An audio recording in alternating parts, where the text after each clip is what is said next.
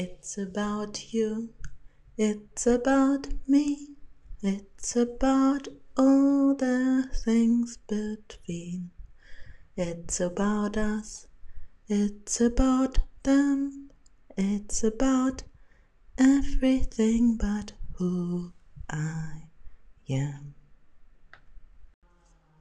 Guten Morgen, meine Hasen.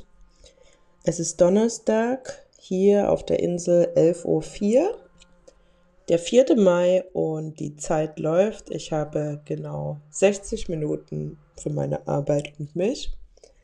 Unsere Kleine ähm, ist ein bisschen krank.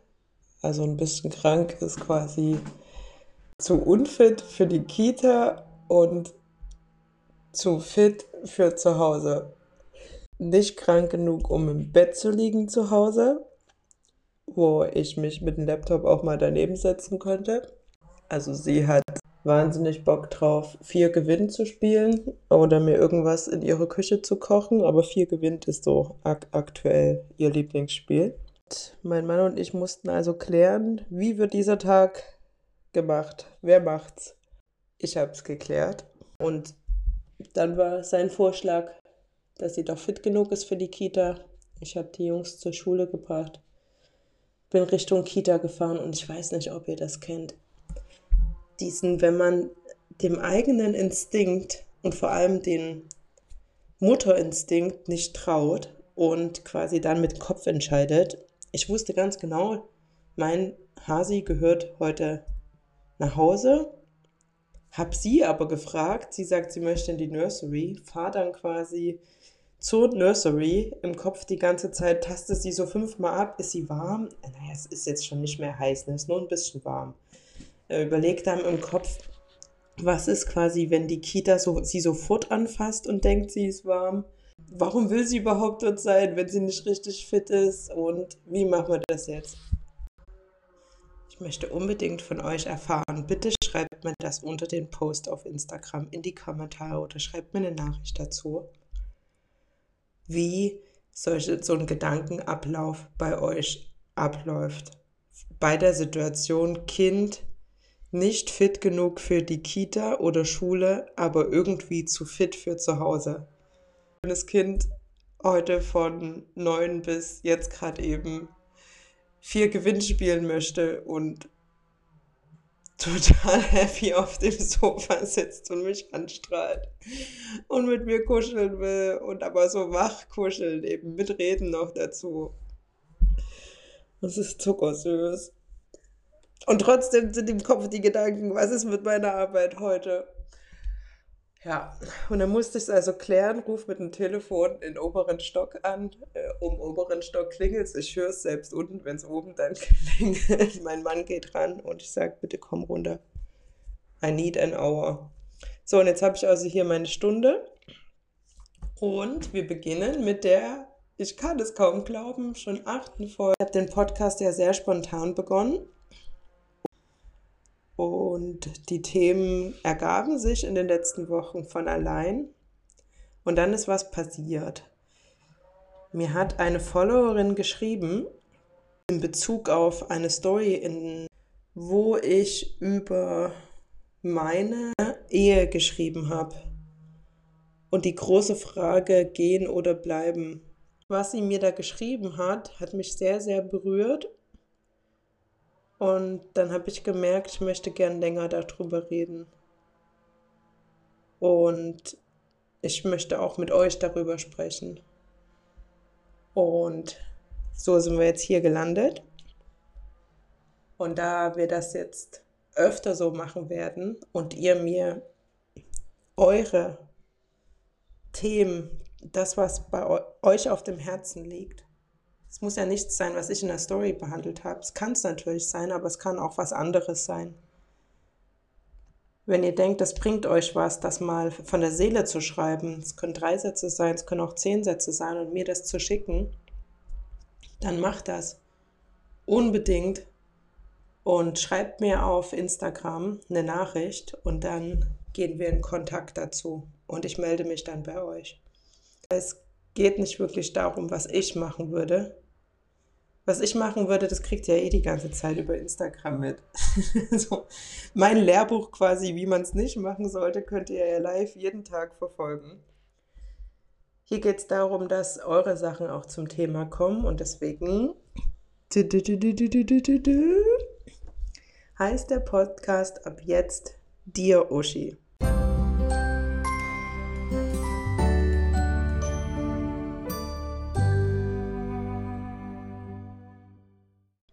Liebe Uschi, ich habe mich von deiner Story gestern so angesprochen gefühlt und möchte gern meine Gedanken dazu mit dir teilen. Ich fühle mich, in Klammer, PMS getriggert, Fragezeichen. Das Fragezeichen wird meine zentrale Frage sein. Oft in meiner Familie, in Klammer Mann, ein Sohn, 22 Monate, wütend, kraftlos, nicht gesehen. Manchmal sitze ich, genau wie du in der Story, einfach da und denke, dass ich nie wieder aufstehen und weitermachen kann. Oder vielmehr, dass ich am, allerliebsten aufstehen, aber dann gehen und niemals wiederkommen möchte, weil ich nichts mehr aushalten kann, als einfach ich zu sein und für mich zu sein, allein. Gleichzeitig macht es mir total zu schaffen, mich so allein zu fühlen. Nun frage ich mich und dich, ist das wirklich nur Hormonsturm im PMS? Oder sind das die wahren Gefühle, die sonst in besserer psychischer, hormoneller Verfassung durch Pflichtbewusstsein, doch noch vorhandene Zuneigung und alle anderen möglichen Faktoren niedergebügelt werden? Wird das vor allem doch irgendwann noch einmal besser? Fragezeichen, Ausrufezeichen, Fragezeichen, Fragezeichen. Vielleicht, wenn Frau wieder mehr Schlaf bekommt und der Alltag strukturierter wird? Muss man da vielleicht doch einfach durch und gruselt sich nur irgendwann beim Blick zurück auf diese Zeit? Oder ist das doch der Anfang vom Ende meiner Familie, wie sie aktuell existiert? In den schlimmsten Momenten denke ich, dass ich doch eines Tages in genau so einer Laune die Scheidung einreiche. Es fehlt mir so viel im Vergleich zu früher. Und auch wenn wir uns immer wieder um uns bemühen, die Initiative und Gedanken dazu kommen primär aber von mir, sind die Fluchtgedanken quasi allgegenwärtig. Es wird zwar dann auch immer wieder ein bisschen besser, aber die schlechten Momente sind so stark und zahlreich, dass ich nicht daran vorbeisehen kann. Was meinst du? Liebe Grüße, Vicky. Ja, Vicky. Während jeder deiner Worte, jedes deiner Worte ist ein inneres Nicken bei mir passiert. Also ich hätte jetzt, ich muss ja ganz ehrlich sagen, ich hätte jetzt schon eine ganze Weile noch weiterlesen können, weil das auch für mich mal andersrum so schön ist, das von jemand, von einer anderen, das so schriftlich so zu lesen oder so zu hören. Im Gespräch mit Freundinnen ist es doch irgendwie anders, dass gerade wenn ein Thema sich über eine lange Zeit zieht, über nicht nur Wochen, sondern Monate und dann Jahre, irgendwann hört man ja dann schon auf, drüber zu sprechen. Beziehungsweise spricht weniger drüber. In meinem Fall ist es so, dass mich die Frage gehen oder bleiben schon seit Jahren begleitet. Ganz ehrlich, schon vor dem zweiten Kind, und da sprechen wir hier von sechs Jahren. Und ich merke auch, dass mich das so oft eben verletzt, wie oft Gefühle dazu versteckt werden und es auch erwartet wird von einem im Alltag quasi während des Funktionierens diese Gefühle ja einfach irgendwie, die musst du ja irgendwie zur Seite stellen. Aber deswegen hören die Gedanken, die Fragen dazu und die Gefühle, die man deswegen durchlebt, ja nicht auf. In den meisten Fällen wird das eher mehr. Du hast geschrieben, muss man da vielleicht doch einfach durch und gruselt sich nur irgendwann beim Blick zurück auf diese Zeit?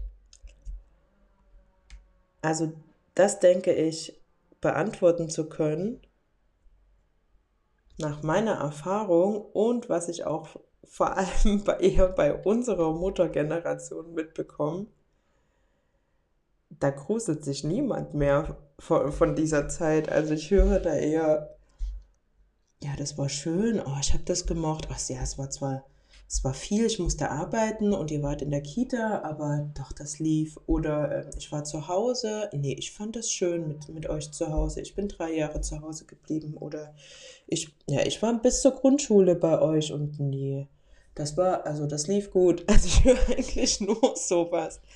Ich wüsste jetzt nicht, und, und ganz ehrlich, warum sollen wir so anders sein? Klar, unsere Generation an Müttern jetzt hat ganz andere Themen, Bedürfnisorientierung und auf Augenhöhe mit, mit den Kindern. Und wir haben, wir bringen so viel mehr Ansichten rein von der Ernährung, ganz andere Sachen. Ähm, und so, so, so viel mehr. Logisch, dass wir wahrscheinlich äh, auch später andere Gedanken haben als vielleicht jetzt unsere eigenen Mütter. Aber der Mensch ist ja einfach so angelegt, dass er sich Gott sei Dank viele Sachen im Hirn so zurechtlegt, dass man in der Zukunft anders auf die Vergangenheit blickt. Also ich glaube nicht, dass es uns gruseln wird bei der Vorstellung. Ich kann jetzt schon sagen, mein erstes Baby ist, äh, wird also acht jetzt dieses Jahr. Das heißt, vor acht Jahren ist geboren. Also sagen wir mal so vor sieben Jahren, ne? Und das sind jetzt nur sieben Jahre. War mein erster Hasi ein kleines Baby. Und ich rede da von der schönsten Zeit meines Lebens. Also jetzt schon sieben Jahre später. Ich finde alles schön. Ich finde sogar die Geburt im Nachhinein schön. Ich meine, hat zwar Schwangerschaftsvergiftung, Angst um mein und sein Leben und ähm, war alles ziemlich dramatisch. Aber hey, also im Nachhinein, ja, äh, wir haben es ja geschafft. Noch, da war ein Vater, die haben Zwillinge bekommen und als ich noch in Wehen war, vor dem Notkaiserschnitt und dem ganzen Zeug, habe ich sie gesehen, auch in Wien mit den Zwillingen. Also wir waren so zusammen in Wien in, in, in so einem Raum. Und die Väter auch, an die kann ich mich aber nicht erinnern in dem Moment. Und ich weiß, aber jetzt, wenn ich drüber nachdenke, und da gruselt es mich nicht. Ich weiß, damals habe ich mich gegruselt, als wir da endlich nach, glaube bei ihm sieben Tagen oder sechs Tagen aus der Klinik raus sind habe ich diesen Vater gesehen, wie der halt ein Bild macht von der Mutter mit den, mit den Zwillingen. Also wie der Vater so komplett sicher geht, dass die ganze Familie jetzt Fotos bekommt. Ja, und dann habe ich so um mich geguckt und bei uns war das halt nicht der Fall. Und dann weiß ich noch, habe ich ihn so angeplöfft, quasi so, wer macht denn jetzt von uns ein Foto? Und dann das Bild, was rausgekommen ist, ist ein Scheißbild von dem Zwillingsvater und von meinem Mann mit unserem frisch geborenen Sohn. Und ich weiß auch ganz genau, dass es in dem Moment absolut zum Kotzen war. Naja, und dann sind wir aber nach Hause. Also da gab es so einige Themen. Dann gab es ein riesiges Familiendrama. Aber es waren Dramen in diesen Wochen. Und dann, ich weiß noch, er hatte nur zwei Wochen frei von Arbeit. Das ist in England ein bisschen anders. Die erste Woche haben wir in der Klinik verbracht. Dann war er noch eine Woche mit zu Hause und dann war ich also schon allein mit unserem Hasen. Und ich habe so richtig manisch dafür gesorgt, dass ich jeden Morgen von Montag bis Freitag einen anderen Programmpunkt hatte. Da gab es Gott sei Dank kein Covid- und Lockdown-Themen. Und so bin ich Montag und Mittwoch ins Familienzentrum. Ich glaube, er war noch nicht mal fünf Wochen. War mit Abstand das jüngste Baby in diesem Familienzentrum. Aber ich bin zum Krabbelkurs. Hauptsache, ich bin draußen. Babyschwimmen, Baby-Yoga. Da gibt es andere Kurse in England als in Deutschland. Also P-Crip oder wie das heißt, gibt es da nicht. Aber es gibt, es gibt ganz andere Sachen. Ich glaube, es gibt Baby Picasso. Ähm, ich weiß nicht, ob wir in der Zeit schon bei Baby Picasso saßen. Und ich wusste, da hat sich schon so was Depressives angebahnt. Das kam auch später alles. Also long story short, ich habe voller Hoffnung fast jeden Tag darauf gewartet, dass mein Mann nach Hause kommt. Es war ganz normal an solchen Tagen, dass ich vielleicht mal mit einer Frau im Familienzentrum gesprochen habe, ansonsten nur mit unserem Babyboy. Dann manchmal kam der Mann eben auch nicht. In England gehört es sich, dass man auch ab und an in den Pub geht zusammen nach Arbeit, gerade wenn man jung und sexy ist und in Central London wohnt und ich musste hier nicht fünfmal die Woche oder viermal auf ihn warten komplett, aber da war so oft schon so Einsamkeit und Sehnsucht am Start und jetzt haben wir sieben Jahre später und ich denke einfach nur, wie wunderschön das war, wie wunderschön, wie wir zusammen London erkundet haben, er im Buggy schlafend und ich mit Augen halb offen und aufgeregt und einsam und alles zusammen. Du hast gefragt, muss man da vielleicht doch einfach durch? Also ich stelle mir das vor wie an einem Weg, so eine Weggabelung, ne? Es geht nach rechts oder nach links und du musst wählen. Du hast zwar keinen Bock zu wählen, weil du bist müde, weißt auch, halt zum ersten Mal in deinem Leben denkst du, du kannst keine klaren Entscheidungen mehr treffen. Kannst du auch nicht, weil du triffst jetzt ab jetzt Entscheidungen mit für dein Kind. Also quasi dieses 100% Entscheidungen treffen ist ja schon mal Tee von gestern. Das existiert ab dem Moment, wo wir Mutter werden, nicht mehr. Das ist was, woran ich mich halte und woran ich die ersten Jahre oft zerbrochen bin. Dieses, wo verdammte Scheiße ist mein Gefühl? Wo ist, wo ist mein, mein stringentes, das ist der Weg für dich Gefühl? Wo, wo ist es geblieben? Es taucht nicht mehr auf. Und das habe ich akzeptiert, dass das ab jetzt nie wieder auftauchen wird vielleicht wieder ab dem Moment, wo meine Kinder komplett nur noch eigene Entscheidungen treffen. Also ich meine, jetzt machen sie hier tagsüber äh, entscheiden. In den knapp acht Jahren jetzt Mutter sein bei mir hat sich keine einzige Entscheidung vernünftig ähm, strikt angefühlt. Also dass ich wirklich weiß, das ist es. Und trotzdem taucht die Frage immer wieder auf ist es das, das Einzige, ist es das, wie ich es gerade erwarten kann, wie, wie diese Zeit sich anfühlt? Und muss, muss ich da einfach durch, bis es sich anders anfühlt? Oder könnte es anders sein? Muss es sich nicht, nicht so anfühlen? Kann es sich schöner und passender und leichter auch anfühlen? Ohne diesem ständigen Gefühl von durch müssen da gerade. Also, naja, du hast mich ja gefragt, ähm, ob du da durch musst. Und ich glaube ganz, ganz, ganz, ganz fest daran, dass jede von uns, wenn sie einen Weg sieht, etwas nicht mehr machen zu müssen, was sie eigentlich nicht will, dass sie den Weg gehen wird. Also, dass quasi, wenn, wenn etwas vorbei ist, eine Geschichte, sei es jetzt die Beziehung oder die Phase oder was auch immer, dann wird es vorbei sein. Und wenn es noch nicht vorbei ist, dann ist es noch nicht vorbei. Es ist gut möglich, dass in dieser Lebensphase das einfach der Gedanke ist, der mir hilft, sie wieder zu durchstehen. Ähm, dass ich quasi ausblende, dass manche oder viele auch in Situationen verharren, die sie eigentlich überhaupt nicht auf irgendeine Art und Weise zufrieden machen. Das blende ich aktuell bei mir aus, weil mich das so, so, so ohnmächtig macht. Und falls dieser Moment kommt, in was auch immer für eine Form, dann gibt es für mich aktuell eben noch was zu lernen. Das muss aber wirklich jede für sich selbst feststellen, welchen Weg sie geht und welchen Weg sie eben auch wirklich gehen kann. Hey, ganz ehrlich, ich bewundere aus der verzerrten Mediendarstellungsentfernung eine Heidi Klum, die einfach gesagt hat, ey, kein Bock mehr auf dich, Sil. Hab zwar drei Kinder mit dir, aber bin nicht mehr glücklich. Die ähm, erstmal mit ihrem Bodyguard eine gute Zeit gehabt hat, dann mit jemand anderen, mit einem Künstler, der ganz andere oder Kunsthändler, wer das da war. Wie ist der? Fito irgendwas? Ähm, Fito-Schnabel, der ihr, der sie in Kreise eingeführt hat, die ihr mal wieder ein ganz anderes Gefühl gegeben haben. Ey, Alter, wer träumt denn nicht davon? Ich kann mir auch absolut vorstellen, dass so ein Fido, der ist jetzt nicht mein Typ gewesen, aber dass hier mein Juan äh, mich abholt und ähm, mir hier seine, seine Kunstwelt zeigt. Ich kann es mir sowas von vorstellen, weil es wäre so geil, konträr zu dem, was ich die letzten Jahre erlebt habe. Und ich hatte tierisch Bock drauf. Und dann ist es mit dem dann nichts geworden und dann hat sie doch einen kennengelernt, wo es irgendwie die, die gleichen Wurzeln und irgendwie verbindet sie eben doch und ähm, happy, vielleicht auch gar nicht happy, wissen wir alles nicht, weil ich alles ja eben sowieso nur über Instagram da mitbekomme.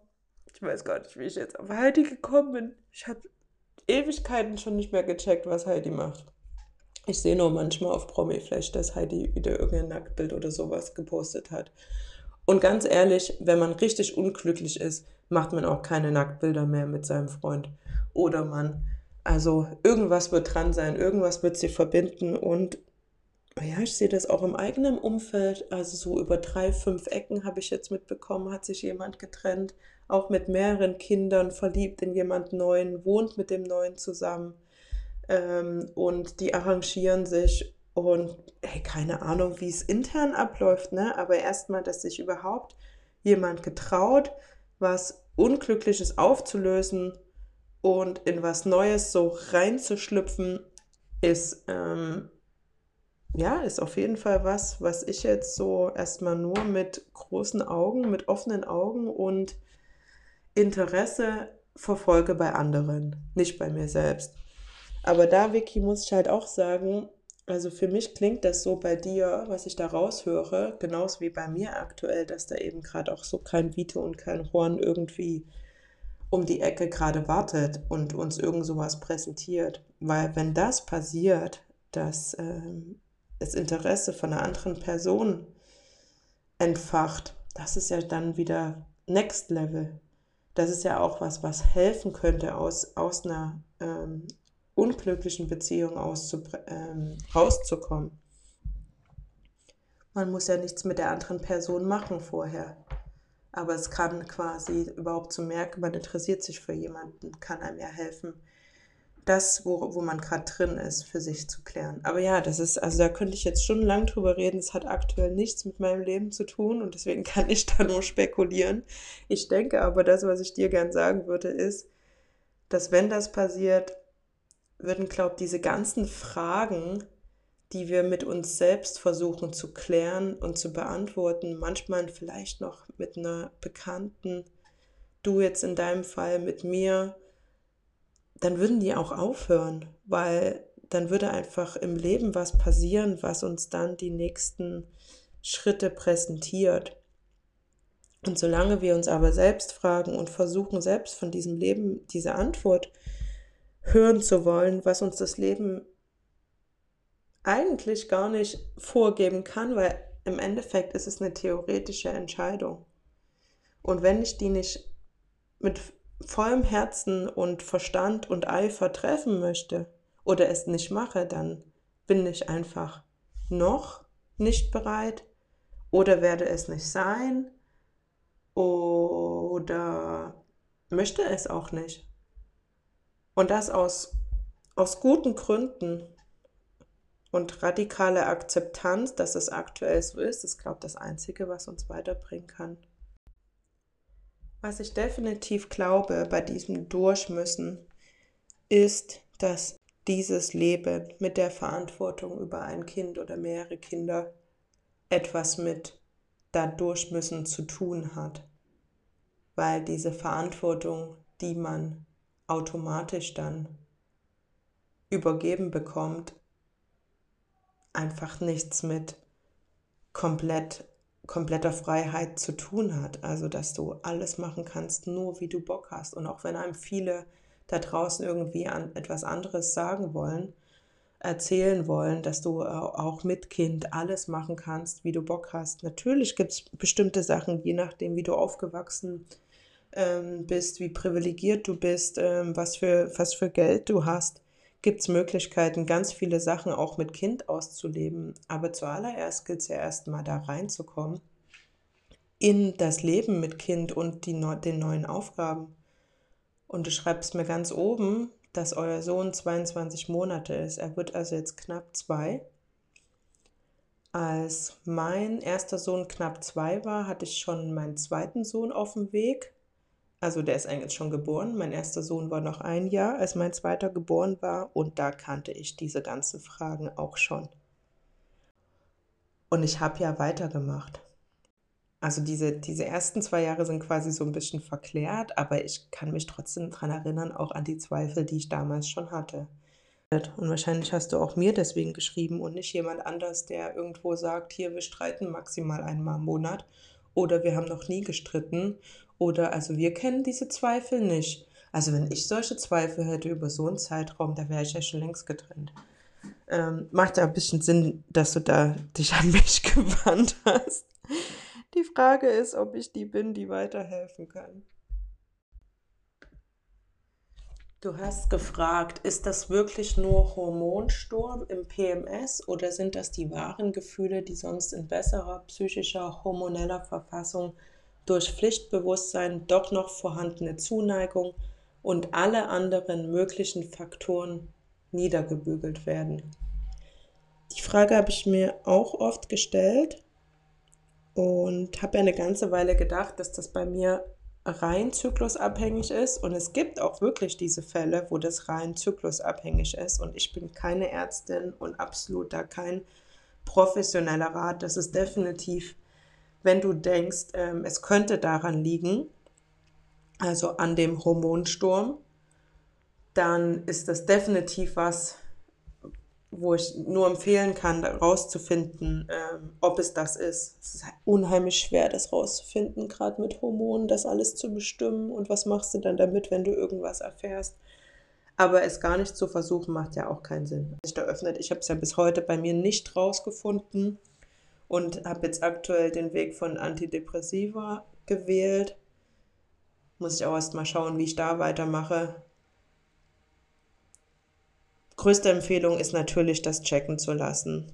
Aber ich mitbekomme ist, dass manche Frauen, die nie wieder die Pille nehmen wollten, dann doch aus dem Grund wieder die Pille nehmen, weil sie einfach das nicht aushalten, wie schlimm belastend das ist, diese psychischen Zustände, die wirklich ähm, am Zyklus ähm, erkannt werden, also von den Intervallen, wann, wann die auftreten. Was ich denke dazu ist, selbst wenn es das ist, also wenn es wirklich nur an der hormonellen Situation liegt, hast du die ja trotzdem aktuell. Und wenn du es nicht schaffst, was ich dir nicht wünsche, aber wenn du es auch innerhalb der Beziehung nicht schaffst, in den nächsten Jahren da irgendwas klären zu können oder eine Lösung zu finden, dann ist das ja trotzdem Teil des Problems. Und auch in einem Leben außerhalb dieser Beziehung kannst du deine hormonelle Situation klären und die kann sich verbessern und du kannst trotzdem nicht zur Beziehung zurück wollen. Aber da bin ich auch wirklich die falsche, das konkret zu beantworten. Da wäre es spitzenmäßig, wenn eine von euch das hört, wenn ihr mit mir in Kontakt kommt und ähm, schreibt mir über Instagram habt ihr euch getrennt und im Nachhinein festgestellt, dass ähm, es was komplett Hormonelles war, wofür ihr eine Lösung gefunden habt und es euch ganz anders ging und ihr dann die Trennung bereut habt? Gibt es eine von da draußen, die das passiert ist? Oder ging es euch besser, auch hormonell besser, PMS-mäßig besser, PMDS-mäßig besser und ihr habt trotzdem die Trennung nicht bereut? Das interessiert mich sehr.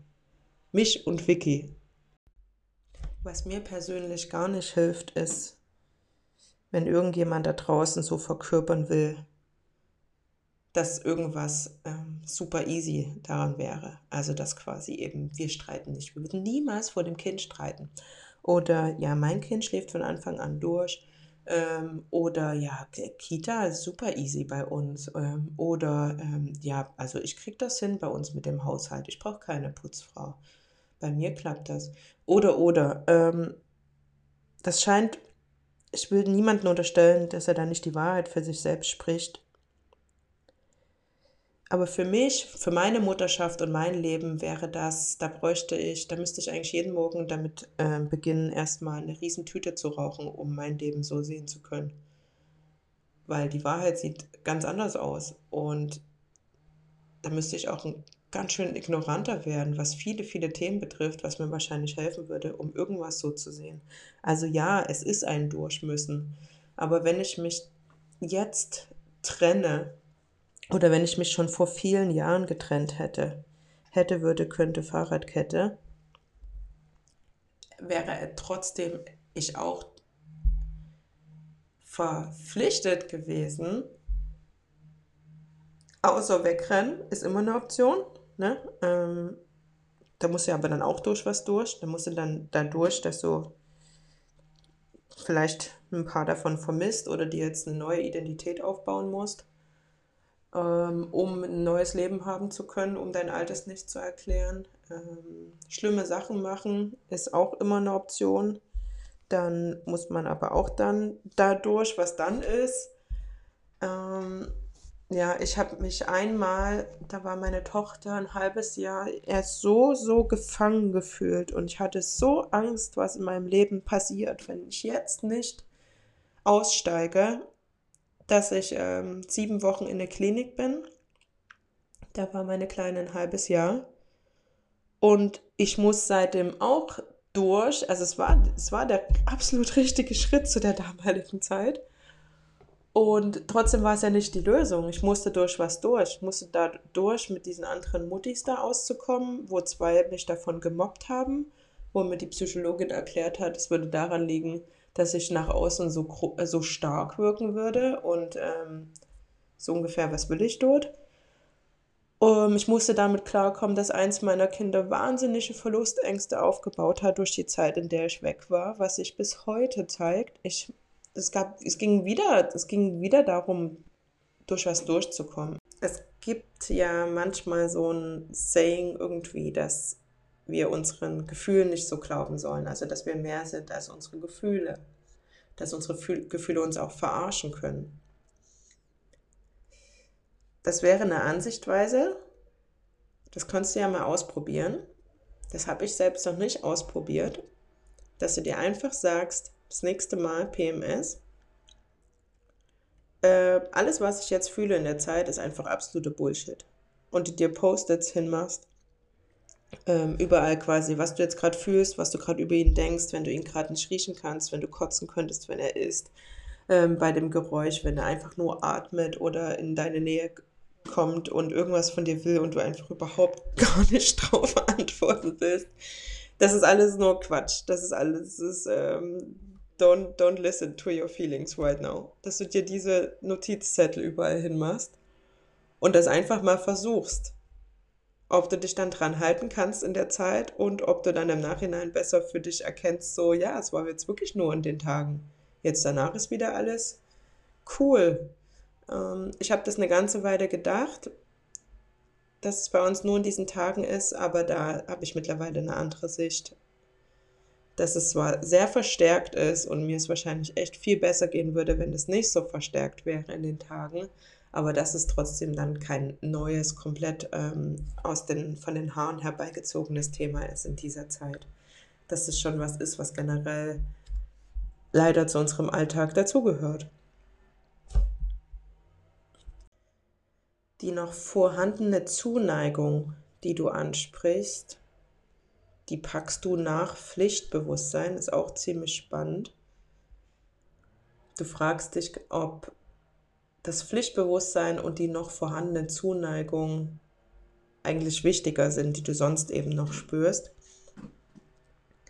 Da könntest du auch mal eine Liste machen in den nächsten drei Monaten. Vielleicht kannst du ja besser Listen schreiben und Tagebuch fest, Verhalten festhalten als ich.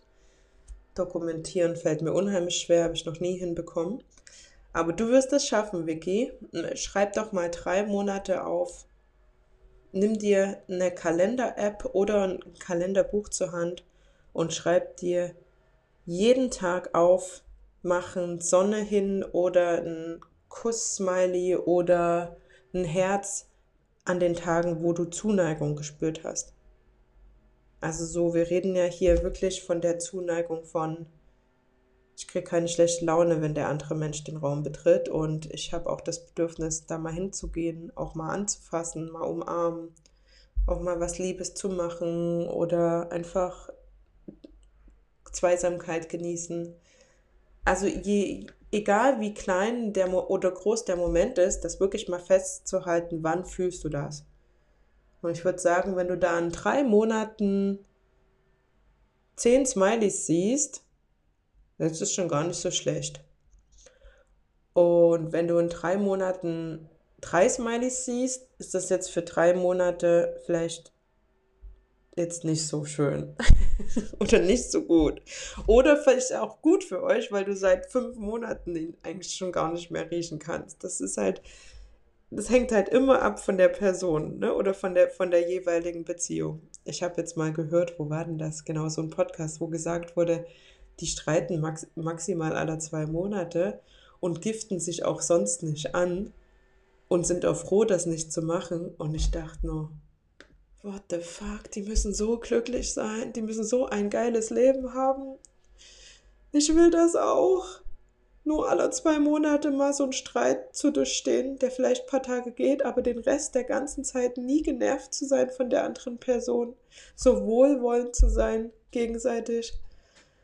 Wie schön ist das denn? Ja, also das wäre jetzt wenn das jetzt bei mir rauskommen würde im Tagebuch, muss ich ehrlich sagen, dann hätte ich ja gar keine Zweifel. Aber was spannend ist, dieses Paar hat auch davon gesprochen, schon Zweifel gehabt zu haben. Vielleicht würden die dann schon auf verschiedenen Planeten leben, wenn die so wären wie wir. Vicky, dann fragst du, ob es irgendwann quasi nochmal von allein besser wird, so automatisch besser wird, lese ich daraus vielleicht, wenn Frau wieder mehr Schlaf bekommt und der Alltag strukturierter wird. Das ist definitiv so eine Hoffnung, an die ich mich die letzten Jahre so lang gehangelt habe. Ich habe bei mir persönlich festgesetzt, im ersten Jahr wird sich nicht getrennt, im ersten Babyjahr. Ich habe ja drei Babys bekommen unter fünf Jahren. Also da wurde sich dreimal dann schon mal nicht getrennt. Also konnte ich mich jetzt schon mal jetzt bis vor zwei Jahren, knapp zwei Jahren, nicht trennen. also wenn ich quasi mich an meine eigene Regel halten wollte. Und jetzt bin ich da schon eine ganze Weile raus aus dieser Regel und ich habe gemerkt, wie ich von alleine mir dann im Kopf so gesagt habe, naja, warte mal, aber das gilt ja jetzt nicht mehr. Ich meine, klar, die sind jetzt, also die waren dann sechs, vier und eins also ich war jetzt außerhalb dieser Trennungsjahrregel und war dann ganz logisch zu sagen, aber bei drei Kindern dann noch so ein kleines, das geht dann auch nicht. Also dann wirklich warten bis Kita richtig und quasi so kompletter Alltag. Der ist zwar nie so richtig gekommen, dieser komplette Alltag. Also das ist jetzt auch übertrieben, den gibt es schon bei uns. Alle sind quasi in einer Einrichtung tagsüber von ähm, morgens bis ähm, früher Nachmittag. Aber es passiert ja trotzdem immer irgendwas. Ähm, es gibt viele Sachen, die zu klären sind. Auch gesundheitlich sind Sachen fürs Kind, die zu klären sind. Und so richtig quasi, dass du es ja komplett gemanagt hast. Ey, weiß nicht, wann das kommt. Vielleicht, wenn sie alle zu ihrer Ausbildung gehen oder an die Uni gehen oder ihre Weltreise machen oder zu Hause wohnen und ihren Ferienjob machen oder was auch immer. Naja, also hatte ich mir dann so gesagt, nee, noch ein bisschen, also so quasi, wenn sie so drei wäre. Und aber gleich mit dem, mit dem Hintergedanken, ist ja auch total scheiße für die ersten zwei Kinder, weil die sind dann schon acht und sechs. Und mit acht und sechs so eine Trennung so Highlife mitzubekommen und vor allem diese ganzen Krisen vorher mitzubekommen, ist jetzt auch schon mal alles ganz anders gelaufen, als ich es mir so, so, so, so sehr gewünscht hätte. Also ich denke, damit machen wir uns was vor. Definitiv bist du ein anderer Mensch, wenn du mehr Schlaf bekommst und der Alltag strukturierter wird. Dein Sohn ist jetzt 22 Monate. Also logisch, da ist Luft nach oben. Aber sobald wir, da bin ich felsenfest überzeugt davon, sobald wir Mütter auch ein bisschen mehr Zeit bekommen, füllen wir die auch direkt wieder. Die Erwartungshaltung an uns selbst ist dann, wird dann, wird dann quasi linear riesengroß. War bei mir zumindest so. In dem Moment, wo ich ein Kind in irgendeiner Art Betreuung hatte, habe ich die Zeit mit Arbeit gefüllt. Ähm, oder mit, ähm, ich weiß noch, ich habe mir dann so erlaubt, in Anführungsstrichen quasi, da kannst du auch mal was für dich machen. Das kam aber auch irgendwie mit Druck. Dann habe ich es doch nicht gemacht, oh, keine Ahnung. Auf alle Fälle füllen wir unser Leben einfach. Und deswegen denke ich, dadurch, dass wir es so sehr füllen und vielleicht der Schlaf besser ist und der Alltag strukturierter, gibt es jetzt meiner Meinung nach trotzdem jetzt nicht idealere äh, Voraussetzungen für eine Beziehung, die so oder so oder ein Leben, was so oder so sich eben so oft so anfühlt, wie du es jetzt beschreibst. Ja, das ist jetzt vielleicht nicht das, was du von mir hören wolltest. Sorry, aber du hast mich ja gefragt. Dann hast du geschrieben, am liebsten aufstehen, gehen und niemals wiederkommen. Ich sein, für mich sein, allein. Gleichzeitig macht es mir total zu schaffen, mich so allein zu fühlen. Ja, das wird dir jetzt auch nicht so helfen, das zu hören. Das weißt du wahrscheinlich schon selbst. Du treibst dich ja auf Instagram rum. Dass das sowas von ganz, ganz normale, valide Gefühle sind, für die es jetzt auch eben nicht direkt dann eine Lösung gibt. Weil alles ist eben dann plötzlich doch ambivalent. Aber nach meiner Erfahrung ist es gefühlt nur ambivalent, wenn es zu groß ist. Also zum Beispiel habe ich mal gedacht, scheiße, ich will nicht in die Klapse. Lass mich einfach sechs oder sieben oder acht Wochen den Jakobsweg gehen. Lass mich das irgendwie organisieren. Vielleicht kann ich ja gleich ein Buch draus machen. Völlig bin, bin fix und fertig am Ende.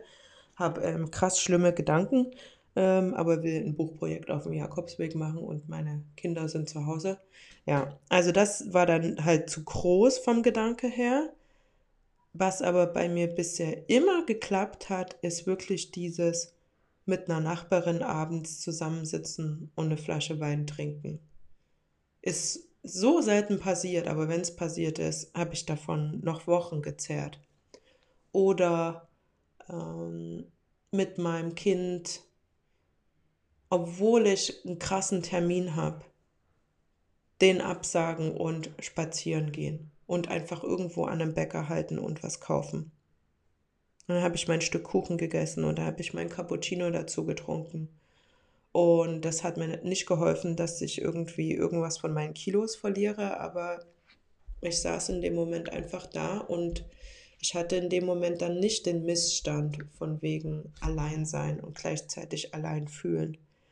Also diese kleinen Entscheidungen im Alltag, sich wirklich so mehr nach dem eigenen Gustus zu richten. Weil oft haben wir eine Idee, was uns gut tun würde. Und die muss nicht immer bedeuten, ab jetzt dreimal die Woche Babysitter und in der Zeit mache ich dann was für mich allein. Habe ich zum Beispiel ausprobiert, hat überhaupt nicht hingehauen. Ich konnte es gar nicht mit ansehen, wenn das nicht geklappt hat mit den Kindern und ich bin mit meinem Mann da teilweise los und dann sind wir jeder unseren Weges, weil ich auch gar nicht konnte, jetzt zu switchen zu Couple Time, während ich weiß, da so eine 19-Jährige versucht, mit unseren drei Kindern klarzukommen zu Hause.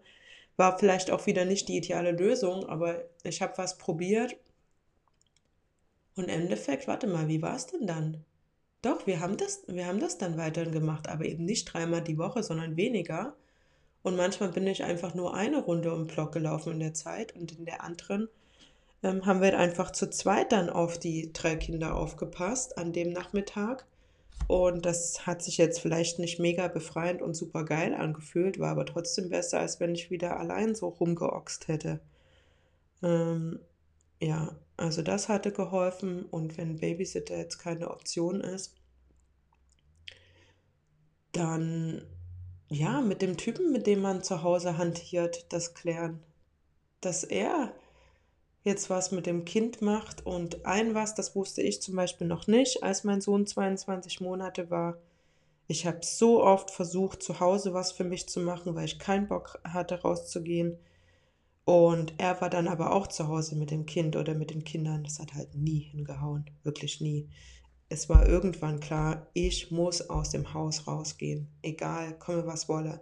Dann hatte ich den Druck, mir was zu organisieren in der Zeit und wenn ich das nicht organisiert habe, war ich super lost. Also ich hatte einmal einen Saunagang, den ich mir organisiert hatte. Ja, das war spitzenmäßig, bin aber total hingestresst und hatte Geld gezahlt, wollte das genutzt haben. Und es war dann okay, aber eigentlich war es zu groß jetzt für die zwei Stunden, die ich hatte. am meisten hat mir immer so eine Stunde oder nur eine halbe Stunde gebracht. Und die sich vielleicht dann nicht so krass belohnt anfühlt, dass ich dann nicht, ich komme dann nicht wie ein anderer Mensch zurück in die Wohnung. Aber im Nachhinein waren das die Momente, die wirklich geholfen haben. Okay, meine Liebe, meine Stunde ist hier schon längst um. Ich spaziere gerade schon 14 Minuten, während mein Mann unten mit der Kleinen ist. Ich fasse jetzt mal zusammen. Du hast geschrieben, es wird immer ein bisschen besser, aber die schlechten Momente sind so stark und zahlreich, dass ich nicht daran vorbeisehen kann. Also, Hasi, das findest du raus mit deinem Beziehungstagebuch, was du ab jetzt führen wirst.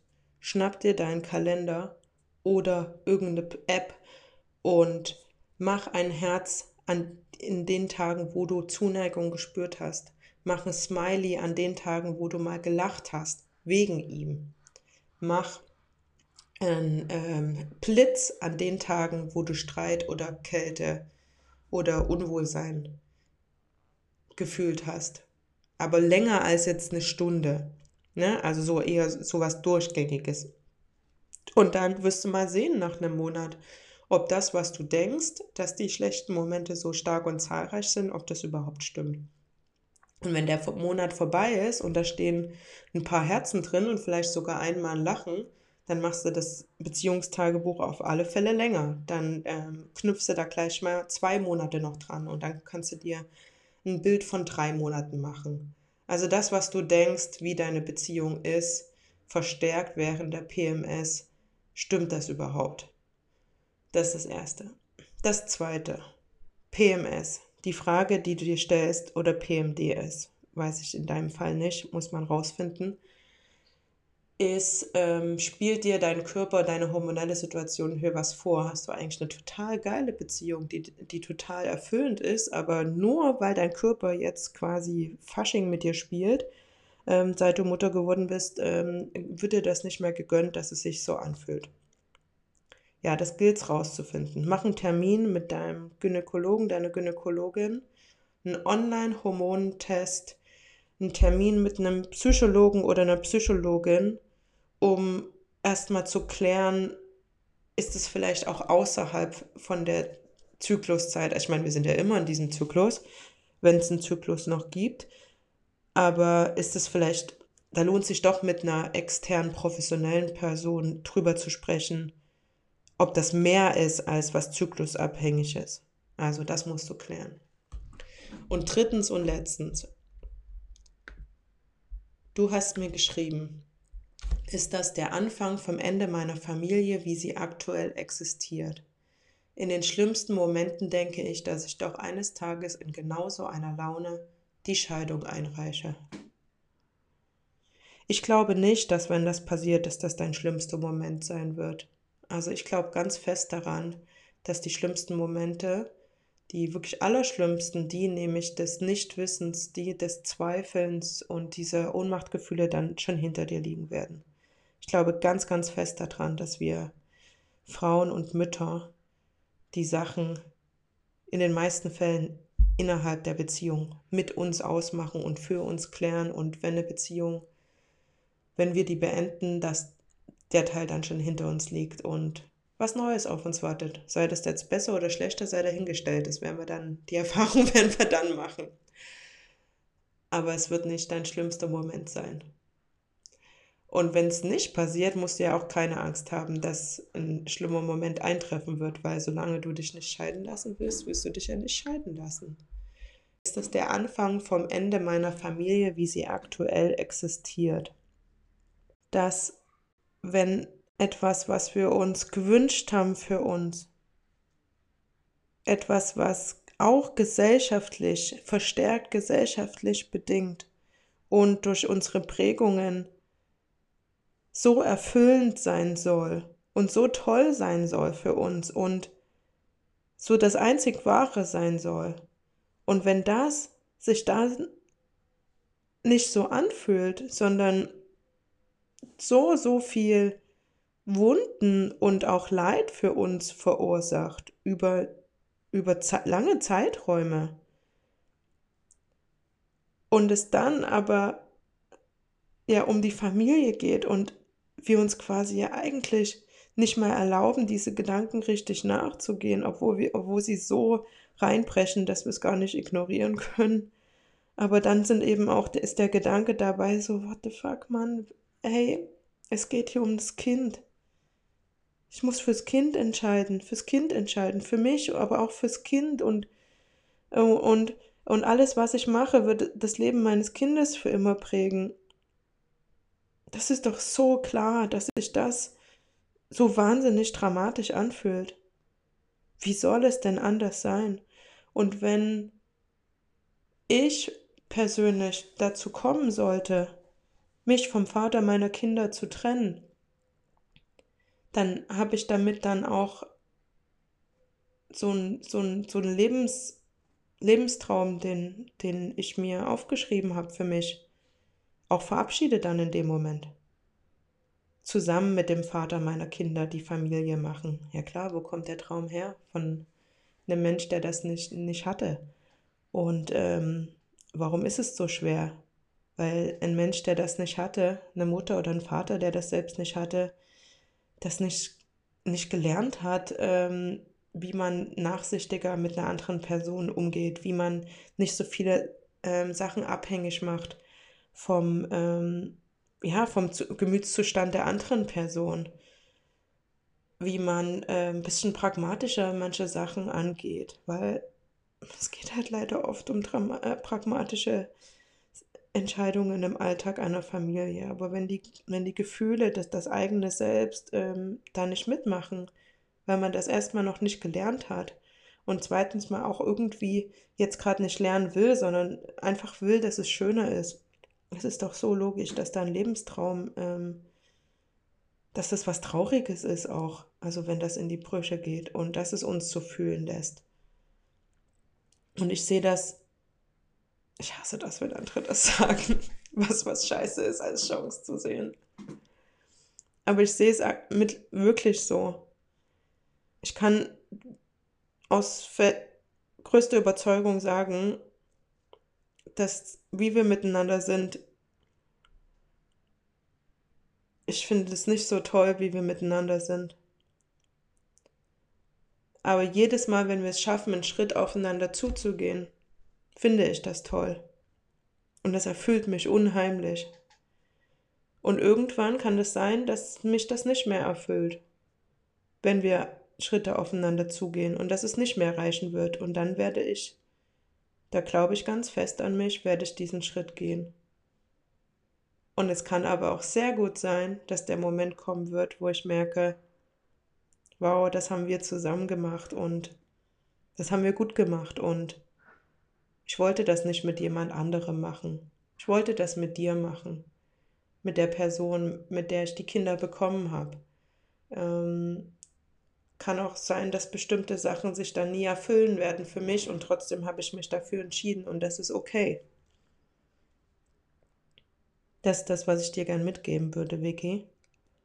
Dass euer Sohn 22 Monate ist und dass du diese Gedanken hast, dass sie sich scheiße anfühlen und dass das ganz logisch ist, dass sie sich so scheiße anfühlen und dass du das klären wirst für dich.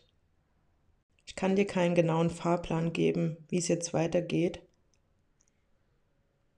aber ich glaube aus tiefstem Herzen daran,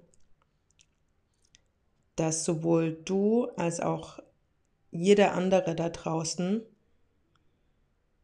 dass die Zeit des Zweifelns mit diesen aktuellen Zweifeln irgendwann in eine andere Phase übergeht. Und dass sie aktuell dazugehört und vielleicht weißt du schon in zwei Monaten mehr. Vielleicht schon morgen, vielleicht erst in zwei Jahren. Aber es gibt bestehende Gründe, warum du diese Zweifel hast und diese Gründe, die erlebt fast jede von uns. Genauso. Auch wenn viele nicht darüber sprechen. Aber die allermeisten kennen das. Und dann gehen die Menschen verschiedene Wege. Ich habe mit 21 äh, eine Schwangerschaft abgetrieben. Hat das mein Leben geteilt in vorher und nachher. Und ich dachte, ich werde nie wieder glücklich. Und ich dachte, ich kann nie wieder damit leben. Also ich kann, ich kann damit einfach nicht leben, weil ich, ich, ich habe eine Entscheidung getroffen, zu der ich gar nicht richtig gestanden habe, weil eigentlich wollte ich, aber ich habe mich nicht getraut, Mutter zu werden in der Zeit. Ich habe es zu abhängig gemacht von anderen. Und mein Kind wäre von damals jetzt 16 Jahre. Und ich denke manchmal daran. Damals habe ich allerdings jeden Tag daran gedacht. Jeden Tag, über ein Jahr lang, bis ich endlich mal ähm, bei einer Frauenärztin zusammengebrochen bin und dann Therapie gemacht habe deswegen. Und ich habe gedacht, ich werde niemals Mutter werden. Ich, ich habe meine Chance jetzt vergeigt auf, auf Mutter sein. Das war's. Und dann nur knapp acht Jahre später, also es fühlt sich ja sehr viel in dieser Zeit, ähm, 21, dann 29, bin ich Mutter geworden. Und ich konnte es trotz dieser Vorgeschichte sehr genießen, gerade zum Nachhinein. Habe ich ja am Anfang schon gesagt, wie man die Sachen verschönert ich konnte es sowas von genießen und ich habe niemals gedacht, das ist jetzt irgendwie ein Ersatz oder irgendwas von, von damals. Und ich habe auch kein Trauma mehr gehabt. Ich habe auch, ja, das, ich, ich, ich war drüber hinweg. Aber es ist Teil meiner Geschichte und Teil dazu und trotzdem konnte ich die Mutterschaft deswegen genießen.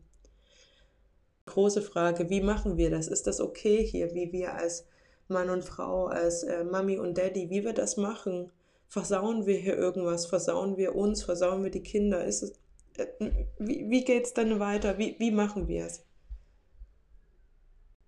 Trotzdem stehe ich hier, das will ich dir sagen. Ich habe quasi vor 16 Jahren gedacht, ich könnte nicht Mutter sein. Dann habe ich vor zwölf Jahren gedacht, ich ähm, kann nie wieder eine Beziehung führen. Und hier stehe ich und ich führe eine Ehe seit fünf Jahren, seit zehn Jahren wir haben drei Kinder, wir haben uns am anderen Ende der Welt kennengelernt, aus verschiedenen Ländern und machen das zusammen. Und falls ähm, wir unsere Ehebeziehung eines Tages beenden und quasi die Elternbeziehung noch ist, die die übrig bleibt, dann wird es nicht bedeuten, das hat mir ja mein Leben jetzt bisher schon gezeigt, dass ich ähm, nie wieder irgendwas Glückliches erleben werde. Was ich sagen möchte, Vicky, ist, dass ähm, uns alles noch bevorsteht, wie unser Leben sich schreiben wird.